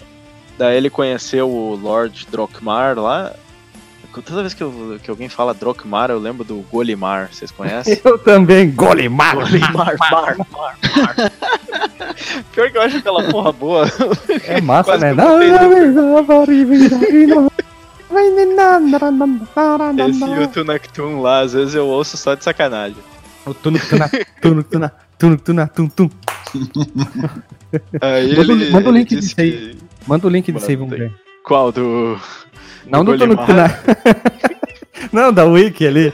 Pera aí que eu vou mandar no Discord. O cara manda o link do Golimar. Então, Golimar, ele- mar, mar, mar, mar. Vai lá. Aqui diz que quando ele tinha 12 anos, ele descobriu que o sangue do dragão corria nas suas veias e fugiu de casa. Aí ele encontrou o Lord Drokmar, virou um seguidor dele e foi convidado para morar na torrezinha do dragão lá. Olha só, E- né? E é isso. Que, que coisa. É, o, é o- nome dele é o Coral de Armadel Prince Elector, né? Prince Elector. E em japonês é Koaru de Arakumaderu Sentai Ko. Eu acho que é isso, né? vai saber, né? Aqui no livro dos monstros aqui diz um- uma, uma teoria um pouco ao contrário. Falou que eles, quanto dragões de ouro, né, amarelo aqui, eles podem se transformar em animais ou pessoas e viver sua vida disfarçadamente, assim, sabe? Olha só, né? Então, basicamente, ele, é, ele nasce. Ué, gostei desse negócio aí, hein? O cara é dragão, aí tá ali de boa voando, diz hoje eu vou tomar uma cerveja, vira uma pessoa, vai na taverna como se fosse um qualquer um. Ué, bom negócio, hein? A gente Olha. tem a nossa versão, né, cara? O Boto, né? O boto cor-de-rosa, que de vez em quando se transforma em humano pra gravar podcast. Isso, é conhecido como Marcos Mello, né? O boto dourado. E por isso, por isso que eu já falei que ele tem os inimigos dele, que são os botos negros, né? Que são os aliados dos lados escuros, né? E seguindo o baile aqui, o terceiro chefe que nós enfrentaremos seria a Quimera do Crânio, ou de Crânio, que é, é uma muito parecida com a primeira Quimera que tu enfrenta, só que tem uns crânios em voltas e ela é muito mais forte que a anterior. E ela tem, normalmente, o que, que eu falei? É, vários inimigos na tela e tu tem que ficar cuidando com o sistema dela dos ataques com os crânios e a mesma, mesma coisa. Pega um aliado forte, usa a manopla e fica dando porrada o tempo inteiro sem parar que ela morre rapidinho. Não é difícil essa de matar, né? É, é, é- é tão fácil quanto a primeiro. O que enche um pouco o saco é essas caveiras que ficam rodando em volta dela aí. E pra você conseguir dar dano nela, primeiro você tem que bater um pouco nas caveiras aí. E em japonês o nome dela é Zokusho Runge Bungo. Nome difícil, muito legal de falar, né? o próximo chefe nós temos o Dragão Esmeralda, que é aquele dragão verde. Ele, ele é muito parecido, ou melhor, ele é o mesmo é, desenho do dragão de ouro, só que tem um pollet swap de dourado para verde. E ele usa é, uns ataques diferentes dele. Ele é muito parecido, na verdade, a movimentação, tudo. E ele tem uns ataques diferentes usando aqueles. Tipo um, uma espécie de raio, posso dizer assim. E tem que ficar cuidando normalmente os inimigos que tem em volta e tem que ficar pulando e atacando ele. Ele não é muito difícil, mas depois em algumas outras fases, após tu enfrentar o dragão de esmeralda, ele aparece de novo. Não sei se vocês encontraram ele mas nessa esse, última jogada. Pra, pra, mim ele não é um boss, porque ele, para mim ele é aquele caso clássico do, do arcade que tu enfrenta um boss no começo e depois ele aparece de novo como inimigo normal, porque ele não, eu, eu acho que quando ele apareceu não, não teve nenhuma animaçãozinha, né? Pode tá, ele é chefe porque sempre quando tu mata esse tipo de inimigo, eles ficam explodindo, tem aquela implosão e fica vindo um monte de item, de moeda, né? Sim. E, e alguns chefes tu ganha melhoria da tua espada ou simplesmente tu ganha a, a, a chave especial para abrir a porta pro próximo nível, né? Eu tive a impressão que esse aí ele não tinha barra de vida, né? Pior que tem, esse tem sim também. Tem? O, o Emerald Dragon. Outro, o, outra alusão ao nosso querido Luca Turilli e seu Rhapsody of Fire.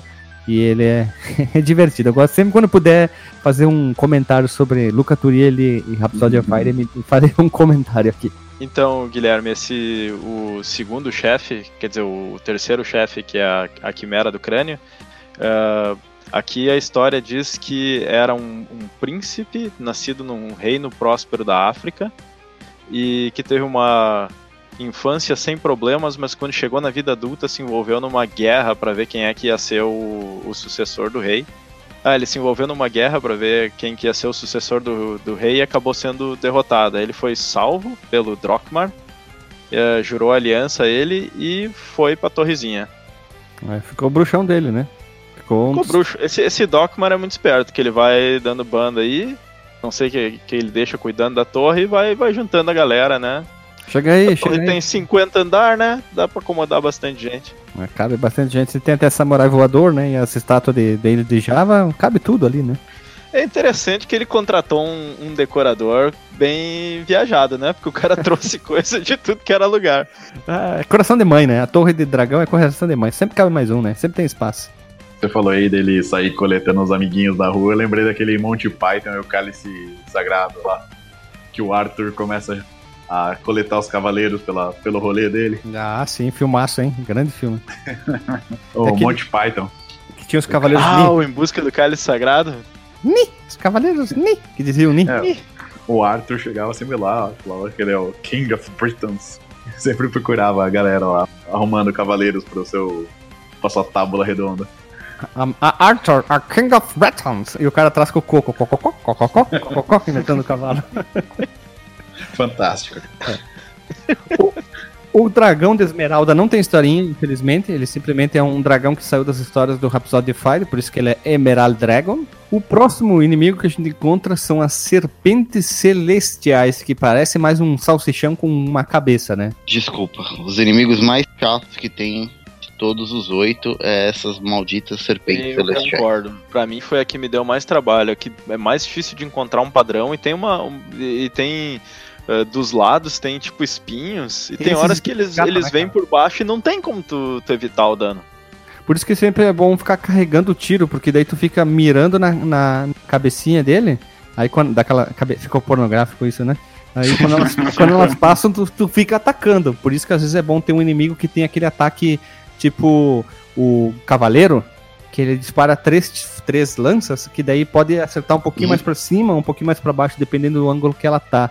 Uhum. Aí ela sai de uma pedra gigante que parece um casulo, não sei o que, que é. Aí tu fica atacando, atacando, que nem um louco. Tá aí a hora de você usar o especial. É nesse é, cara também, aí. Também, também, né? Os dois botão junto e chablau, né, cara? Depois nós temos o chefe que é a Hydra, que basicamente ela é muito parecida com os outros dragões, só que ela é azul e tem duas cabeças, né? Por isso que é uma Hydra.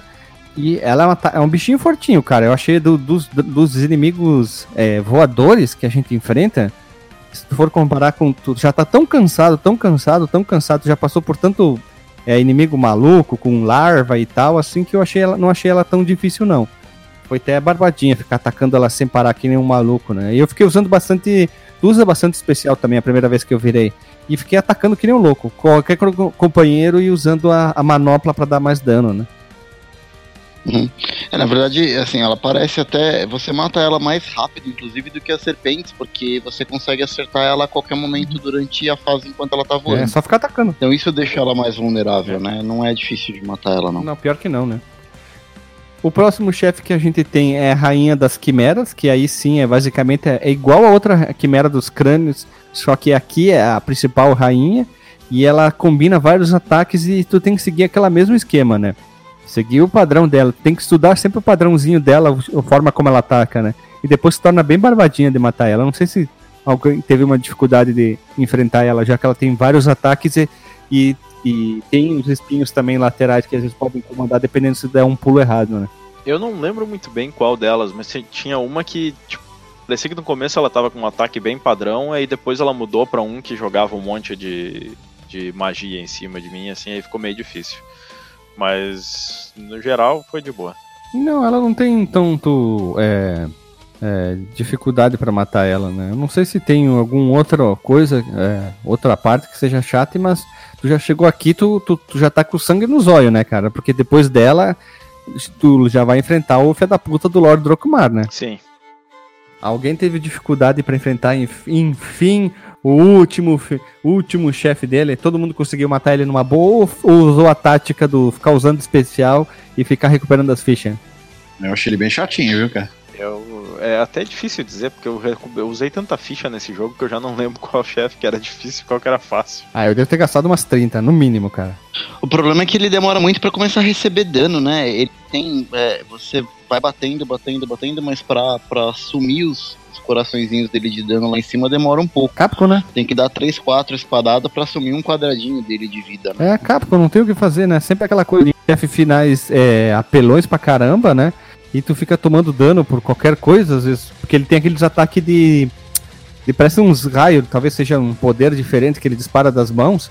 E às vezes tu, eu, o que, que eu fazia? Eu não tava nem aí, né? Especial, mas às vezes eu me esquecia disso aí. Quando eu via já tinha morrido, aí tinha que ir tudo de novo. Aí, ah. Eu... Não, mas é, eu, eu toco ficha ali no terror, mas eu não uso especial no chefe, não. Tem que ser no, tem que ter um, manter um mínimo de dignidade. O pelo, tem que ser no pelo então. Após a nossa incrível batalha contra o Lord Drocmar, que parece um, sei lá, um nome de pedra, então tu te dá a escolha: ou tu destrói ele e te salva o mundo, ou tu poupa o orbe negro e se torna o um novo tinhosão da história o que ali. O que vocês tomaram de opção? Cara, na verdade, assim, eu, eu acho que foi a primeira vez que eu vi um, um lance desse no arcade. Não me lembro de nenhum outro jogo que fez isso. E eu fiquei bem curioso, e como eu tava jogando no emulador, eu usei save state e eu fiz os dois finais oh. para ver qual que era a diferença de um e de outro. Mas o primeiro que eu fiz foi sim destruir o orb para ver o final teoricamente verdadeiro, que é o finalzinho completo, né? É, então destrói o orb ali e na hora que isso acontece você liberta a luz pro mundo e fica todo mundo bem. Aparece os, uh, os personagens do jogo voltando, fazendo meio que o caminho inverso, com os aliados tudo chegando na vila, todo mundo ali te esperando, é bem, é bem legalzinho o final. Então eu, eu, na minha primeira escolha foi destruir mesmo o Orb, mas é, eu acabei fazendo o segundo final usando save state. E vocês escolheram o que? Destruir o Orb, Delagostin e, Hash, e, e Renato?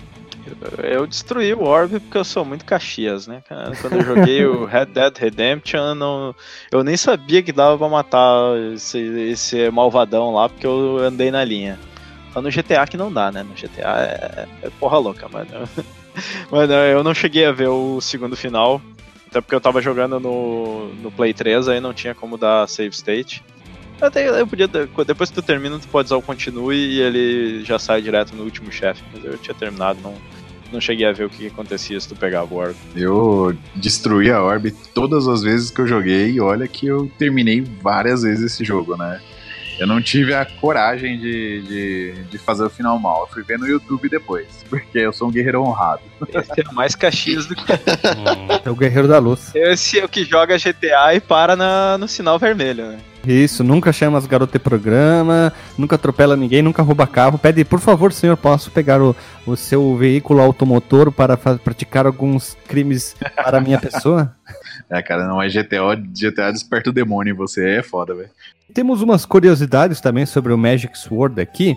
Exemplo, vai ficar o link no porte o manual japonês já citado, né, para as pessoas poderem verem, né, que tá tudo em japonês mesmo, mas tem algumas artes interessantes, tem alguns dados sobre os itens e os chefes. Outra curiosidade é que o Alan, o Bravo, que é o nome dele lá no Japão, Derek, que é o ladrão, e o Lord Drokmar, e dois inimigos menores são apresentados como personagens em Adventure Quiz Capcom World 2 Priest Ariel. Mais tarde, fez uma, ele fez uma pequena participação no final do Doctor Strange em Ultimate Marvel Capcom 3. Olha só, não conhecia dessa aqui. E tanto no 38º andar quanto no 45º andar, a criação de Adão pode ser vista em um segundo plano em detalhe, mas ela foi removida da versão do Super Nintendo. Olha só, que tristeza, né, cara? Isso aqui são algumas curiosidades do, do Magic Sword. Né? E é bonita essa, essa tela aí no final, fica em paralaxe lá no fundo, fica muito legal mesmo. Eu não cheguei a ver isso aí quando eu tava jogando, eu só achei depois. Tem, que procurar depois. Até de repente era legal botar, botar essa imagem aí, no, um link pra ela no, no Porsche. Tentar achar essa imagem ali né, nas internet da vida e botar, né? Pra pessoal que não chegou, tipo o Alexandre, conseguir ver, né? Bom, mas o Alexandre, né, com o emuladorzinho vai, né? Ah, não vai, cara. Mesmo assim, tem jogo que ele não consegue fechar, né? Eu... Algum de vocês chegou a jogar esses Adventure Quiz da Capcom? Eu, eu joguei só de curiosidade no arcade, mas quem, quem em sua consciência vai jogar, vai botar a ficha no arcade para jogar quiz, cara? Cara, eu, eu nunca nem vi isso aí, é o que? É tipo um passo-repassa da Capcom? é tipo um passo-repassa da Capcom. Sem a torta. Sem a torta na cara. Então, após muita informação, muito informação sobre esse jogo Magic Sword, esse jogo de plataforma de espada, nós vamos rodar a vinheta e vamos pro disclaimer. Então, roda a vinheta. Voltamos da vinheta e vamos pro disclaimer desse jogo com essa equipe inoxidável. Então vamos começar pelo meu amigo Rodrigo Rest. Cara, na verdade, quando sugeriram o tema de Magic Sword no grupo que a gente tava discutindo o que, que a gente ia gravar, eu fiquei é, um pouco surpreso. Por verdade, era um jogo que eu não conhecia. Então eu não tive aquele lance de fator nostalgia de jogar quando era moleque e tal. Eu conheci o jogo e joguei ele pra pauta. Me surpreendi novamente quando descobri que era um jogo da Capcom, porque é difícil ver esse tipo de jogo da Capcom nos arcades. Normalmente estava acostumado a ver os clássicos do beat'em up, mas eu acho que a Capcom acertou a mão. É um jogo bom, muito divertido de jogar, e quando a gente fala assim, pô, tem 50 andares para passar e tal, mas não é um jogo longo demais, porque são muitas fases que você passa rapidinho, coisa de um, dois minutinhos, quando muito, assim. Então eu acho que é um jogo bacana, desafiador, é bem difícil, mas eu acho que vale muito a pena conhecer, para quem não conhece, e para quem já conhece, rejogar, porque acabou entrando na minha lista aí de, de, de melhores jogos de arcade aí, é um jogo bem bacana. Revelação do ano, então. ah, é mais ou menos, mais ou menos. É um bom jogo. Agora, fazer uma pergunta legal dessa história do podcast legal quando tu vai gravar um e tu tem que jogar um jogo que tu nunca jogou. É melhor ainda às vezes. Cara, é melhor, é melhor porque assim, até pelos textos que eu costumo escrever, normalmente eu gosto de apresentar jogo para as pessoas que normalmente elas não conhecem para conhecer. E como eu jogo há bastante tempo, é, eu fico sempre procurando jogo novo. Coisa que de repente passou batido e eu não, não tive oportunidade de jogar, e esse um caso claro, né? Um jogo bacana de uma produtora super famosa que eu não, não tinha sequer conhecimento que existia. Então valeu muito a pena. Para mim é bem divertido quando é, é jogo que eu não conheço para gravar. É, Raspberry Pi propor me proporcionou esse ano de 2018 jogar muito jogo que eu nunca tinha jogado, cara. Tanto eu como a Lídia, a gente jogou. Posso dizer que a gente jogou jogo que a gente nunca tinha jogado, não conhecia, nem fazia ideia que existia. E o Raspberry Pi proporcionou isso. Isso é o bacana, que às vezes tu pode é, jogar tanta coisa bacana e fugir um pouco das sempre as mesmas coisas, né? Isso é, isso é legal, é uma boa ideia. Dá um podcast mesmo esse papo, né? É, só teria que descobrir um nome legal, né? Não tão longo que nem foi o do outro lá, o de 160, né? Pô, essa é até uma discussão que vale um, um cast de repente, hein? Quando o cara tá com aquele tempinho livre, o cara tem que decidir se vai rejogar aquele joguinho bacana, gostoso do seu coração, ou se ele vai tentar começar um jogo novo, né? É, é, um, é um dilema na vida do gamer esse. Sim, mas Raspberry Pi é vida. Quem não tem e tiver a oportunidade de comprar um, compre. Não, cara, tu põe dentro, dá pra botar até dentro do, sei lá, atrás da TV, de tão pequenininho que ele é, ninguém vai ver, né? Isso é a maravilha dele, né? Então, Delagostin, nosso amigo importado lá das Alemanhas, o cara que conhece toda a Europa ali, vai nos hostel lá que mata as pessoas, que derrama o sangue ali. Qual o seu disclaimer sobre o Magic Sword? Pô, eu tenho que comprar um pra mim, hein? Pra botar no meu é, que aqui não tem espaço para botar um tubão, mas eu tinha que comprar um Raspberry Pi para botar na minha TV aqui para deixar ele prontinho ali para quando quiser jogar, porque não é a mesma coisa tu ter que pegar o notebook, correr para TV, plugar, plugar controle, toda essa tralha aí, né?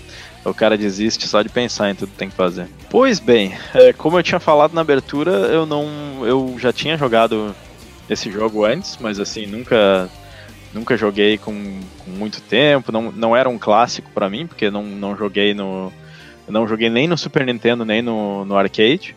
Mas é, foi um jogo que eu gostei de jogar. É, é, um, é um arcade diferente, especialmente se tratando da Capcom e daquela época em que era beat'em up e, e, jogo de luta praticamente, né? Que, que ele tem uma jogabilidade diferente, tem, tem um negócio bacana diferente.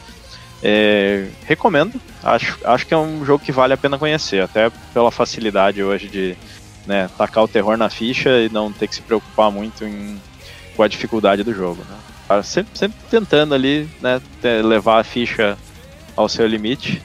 Mas bom jogo, bom jogo. Recomendo para quem não conhece testar, porque é, é diferente, é, é, diferente do que a gente está acostumado. Pontos, Grêmio. E Renato, tu que é o cara que mais conhece esse jogo de cabo a rabo, de cima a baixo, de trás para frente, seu disclaimer. Eu tenho uma compulsão um pouco por esse jogo, né? Já terminei umas trocentas milhões de vezes. Mas eu conheci primeiro, né, o, a versão do Super NES, porque eu ganhei o cartucho. E minha posição inicial, cara, eu não gostei do jogo, cara. Eu comecei a jogar, falei, nossa, que legal, né? Golden Axe, pá, primeiro fasezinha na, ah, ali embaixo, né? Tipo, lá de fora da torre. Aí depois você entra na torre, torre, torre, torre, torre, torre. Eu não aguentava mais essa merda, cara. Eu falei, puta que jogo repetitivo do caralho, que bosta, que lixo, né? Aí, por alguns motivos, eu me forcei a, a, a jogar de novo esse jogo, né? Jogar, a entender melhor ele, né? Quando eu quando eu tomar um pouquinho mais de coragem e resolver enfrentar meus fantasmas, eu escrevo uma, uma crônica lá na coluna do Hash lá, contando essa história maluca. Mas basicamente eu, eu me forcei a jogar o jogo, né? Porque ele tinha assim, ele tinha, tem muitos elementos que eu que realmente eu gostava, né? Porque eu ganhei lá no, em 90 e, sei lá, acho que 94, 93, embora ele seja de 91, né? Acho que eu fui ganhando lá pra 94. E nessa época, assim, já tinha Donkey Kong, já tinha umas coisas assim que você olhava e olhar, jogar um Donkey Kong e jogar ele, você fala, puta, é repetitivo pra caralho, cara. Isso é moleque, isso aqui é gráfico bonito, né? Aí, mas conforme eu me, me forcei a jogar, eu fui vendo algumas coisas que eu gostava muito, que era tipo RPG, que eu jogava muito D&D com os amigos, né? Então você vê todas as classes que tem que tem lá dos, dos, seus amigos, você vê o, os, os, chefes, né, que tem lá tudo no, no livro dos monstros, você própria vê a própria ambientação. Aí você começa a perceber algumas nuances, né? Você olha nos cenários de dentro da torre, não são exatamente iguais. É, você tem um cenário todo gótico, você tem um, os inimigos, é, e vai variando, cara. E quando eu conheci a versão de arcade, cara, que eu achei mais bonita ainda, cara. E essa parte aí que você comentou aí da, da criação do Adão, que tem o. Eu não, lembro exatamente qual andar que é, mas é lá pros 30 alguma coisa. Cara, que efeito bonito que fica lá no fundo, assim. E é muito louco, cara, você pensar que cada andar na torre tem um, uma dimensão própria, né? Uma coisa muito mágica mesmo, muito mundo, mundo, mundo do RPG mesmo. E eu acho que é um jogo legal, cara. Você tem. Eu tenho uma seleta lista aqui de jogos que eu digo que eu amo mesmo, e esse cara tá. Esse Magic Sword tá lá, né? Então eu recomendo bastante. E para finalizar, o meu disclaimer é que Magic Sword é legal, tem várias formas de jogar ele, tanto no SNES, no arcade, você tem um PS3, você pode jogar ele, você tem emuladores on the line para jogar essas versões desses jogos maravilhosos. A gente vai deixar um monte de link aqui na postagem para o pessoal poder ler, ver, informa se informar. E dizer que Magic Sword é um jogo de fantasia banner up side scrolling que eu sou apaixonado por esse tipo de jogo, somente se tem fantasia Eu sou maluco jogo de fantasia, por isso que eu gosto mais de RPG com 100% fantasia do que os mistureba, com exceção de Phantasy Star, que tem um pouquinho de Chrono Trigger. e fantasia, acho que talvez seja uma das ambientações mais legais para mim de qualquer jogo. Até jogo de corrida em fantasia deve ser legal. Corrida de sei biga, lá, corrida sei lá. de dragão. Olha o profeta aí, daqui a pouco aparece um jogo. Corrida, Corrida medieval. medieval. sei lá, deve ter alguma coisa, né? Vai saber. É, é, corrida jacaré, vai que saber, né? Plataforma de. Ou plataforma debaixo d'água, sei lá, vai saber, né? E é isso aí, Magic Sword é Capcom, Capcom tem sabia fazer aquilo com uma ma- sabia fazer binner up e jogos desse estilo nos anos 90 como ninguém. Eu gostaria num sonho que a Capcom começasse a fazer mesma coisa desses jogos, nem que seja 2.5D ou usando sprite e começar a ressuscitar isso aí que vale a pena, a galera gosta muito, tipo eu. E infelizmente as pessoas ficam presas hoje em dia com os mesmos jogos e não conhecem, tipo, quem gosta de jogo antigo fica preso sempre na mesma coisa, né? Fica no Street Fighter, fica no Mario, acha que diz assim, ah, eu gosto de jogos antigos, mas só joga poucos e, e não conhece alguns outros jogos mais obscuros, né? Que eu acho mais legal ainda trazer jogo obscuro, né? Nós gravamos Ionoid e Boogerman, tu quer mais maluquice que isso, né? Então, esperamos trazer mais jogos e mais jogos de Binner Up, talvez de outras empresas que também tem, não só da Capcom, né? É só achar bem ali que tu consegue trazer as coisas fodas aqui pro podcast. E é isso aí, pessoal. Beijo na bunda e até.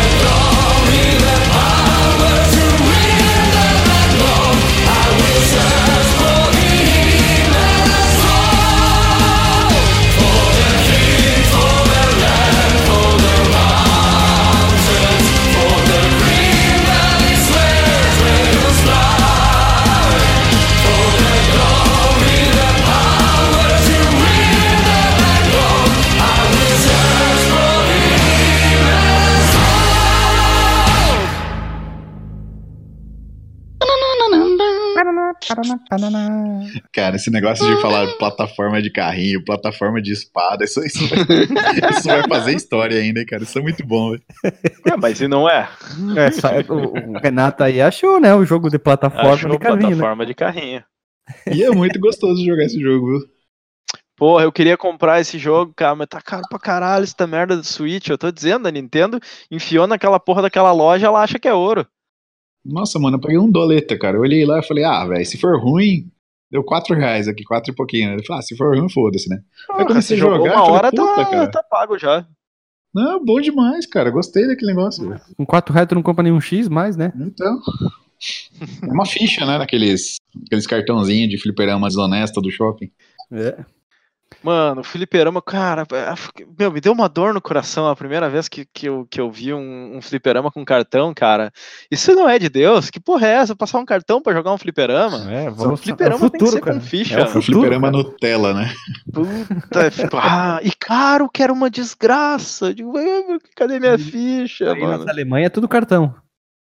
Aqui não tem. né, Na real, é, tem fliperama de verdade, tu não acha mais, né? Mas tem um negócio aqui na minha cidade que é uma. É tipo um- uma. Como é que se diz, cara? Ah, é um. Puta, Alguma é é coisa house. Não, não. É, tem, tem uns negócios aqui na Alemanha que é tipo umas associações. Que a galera se junta e é uma associação, é tipo um CNPJ alemão e coisa, só que é meio que sem fins lucrativos, assim. Ou quando os caras fazem alguma coisa para juntar dinheiro, é para fazer coisa na própria associação, e aí tem de tudo. E tem uma que os caras têm um museu de fliperama, e eles arrumam máquina de fliperama. E aí tu paga lá, sei lá, 3, 4 euros a entrada e joga à, à vontade, assim. Nossa, que E, demais. e é muito bacana, mas não tem ficha, né?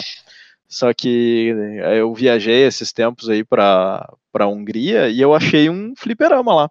E era com. Não era com ficha, mas era com uma moeda local lá. Tinha que trocar dinheiro pra jogar. Aí joguei um uh, House of the Dead. O que aí é bacana, porque esse é o tipo de coisa que não, não tem como tu fazer aquela experiência lá sem ter um aparato em casa, né? Pegar Ó, tu tem que levar uma, tu tem que levar o celular, tirar umas fotos, fazer uns textos bacanas aí, ó. Eu, eu acho que eu postei no, no nosso Instagram lá. Um Né, tinha alguns lá. Eu vi. Ah, mas tem texto, né? Continua, continuidade, toda uma história, todo um contexto, seria, né? seria da hora. Eu não sei É, se eu tirei muita foto, eu tinha que ter tirado Não, mais quando tu- fotos. se tu conseguir pra próxima vez que tu for pra ir pra um Sim. país, a Estônia da vida ali, né? Lituânia, sei lá. Sim. Esse, esse negócio que tem na minha cidade ia ser bacana fazer um texto. Próxima vez que eu for lá, tem que tirar umas fotos, fazer uns vídeos.